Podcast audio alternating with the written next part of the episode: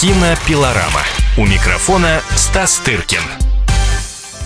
Актер Джеймс Франко стал по-настоящему знаменитым еще в начале 2000-х, после того, как сыграл роль лучшего друга Человека-паука в знаменитой трилогии. Затем был период успешных, но достаточно легкомысленных голливудских комедий вроде «Храбрых перцем» и «Немножко беременна». И вот новая мегароль. Сюжет истории Оз, великий и ужасный, на Западе известен любому с детства. У нас, кстати говоря, тоже.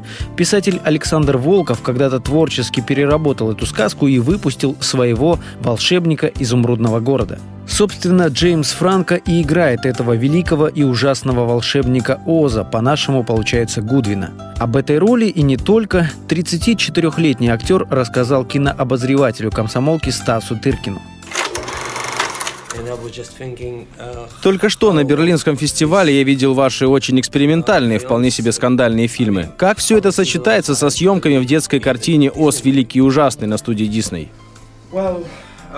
Конечно же, это очень разные фильмы, но то, что я снимаюсь в одной картине, еще не значит, что я не могу сняться в другой. Мир страны Оз вдохновляет меня с самого детства. К тому же я снимался уже в трех фильмах с Эм Почему бы мне не сыграть и в этой картине? Я точно знал, что в ней будут самые лучшие спецэффекты, да и предложенная мне роль была весьма необычной. Комедийная роль в эпическом фильме. Такое не часто бывает. У вас вроде как есть русские корни. Да, хотел бы я сам побольше о них узнать. Мой прадедушка с прапрабабушкой с материнской стороны были откуда-то с украинской границы. В свое время они уехали оттуда в Кливленд, штат Огайо. Я видел их фотку, но это, кажется, все, что я о них знаю. You played a lot of real life character. Вы сыграли многих реальных знаменитостей, от Джеймса Дина до Аллена Гинзберга. А кто из русских деятелей искусства вам по душе?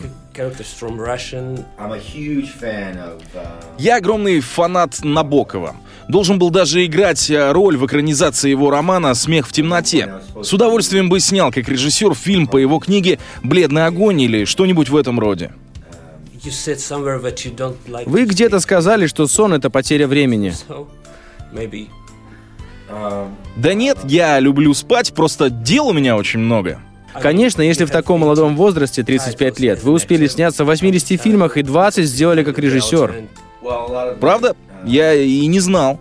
Да, я сыграл множество мелких ролей, то просто по дружбе у кого-то снимусь, то у своих студентов в киношколе. 80 главных ролей я явно еще не сыграл. Из 20 поставленных мной фильмов много короткометражек. Да, я согласен, что работаю очень много.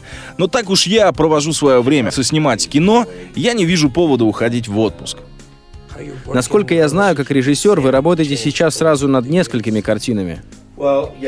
Да, в этом году я планирую показать на фестивалях два своих фильма «Дитя Господня» по роману Кормака Маккарти и «Когда я умирала» по книге Уильяма Фолкнера. А сейчас я снимаю еще один фильм, он рассказывает о молодости другого писателя Чарльза Буковски. Я должен был прервать съемки ради поездки в поддержку Оза.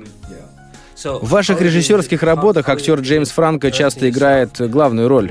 Да, я играл в нескольких своих фильмах, но не могу сказать, что предпочитаю именно это. Как режиссеру мне больше нравится отступить и дать возможность другим актерам дать жизнь придуманным мной персонажам.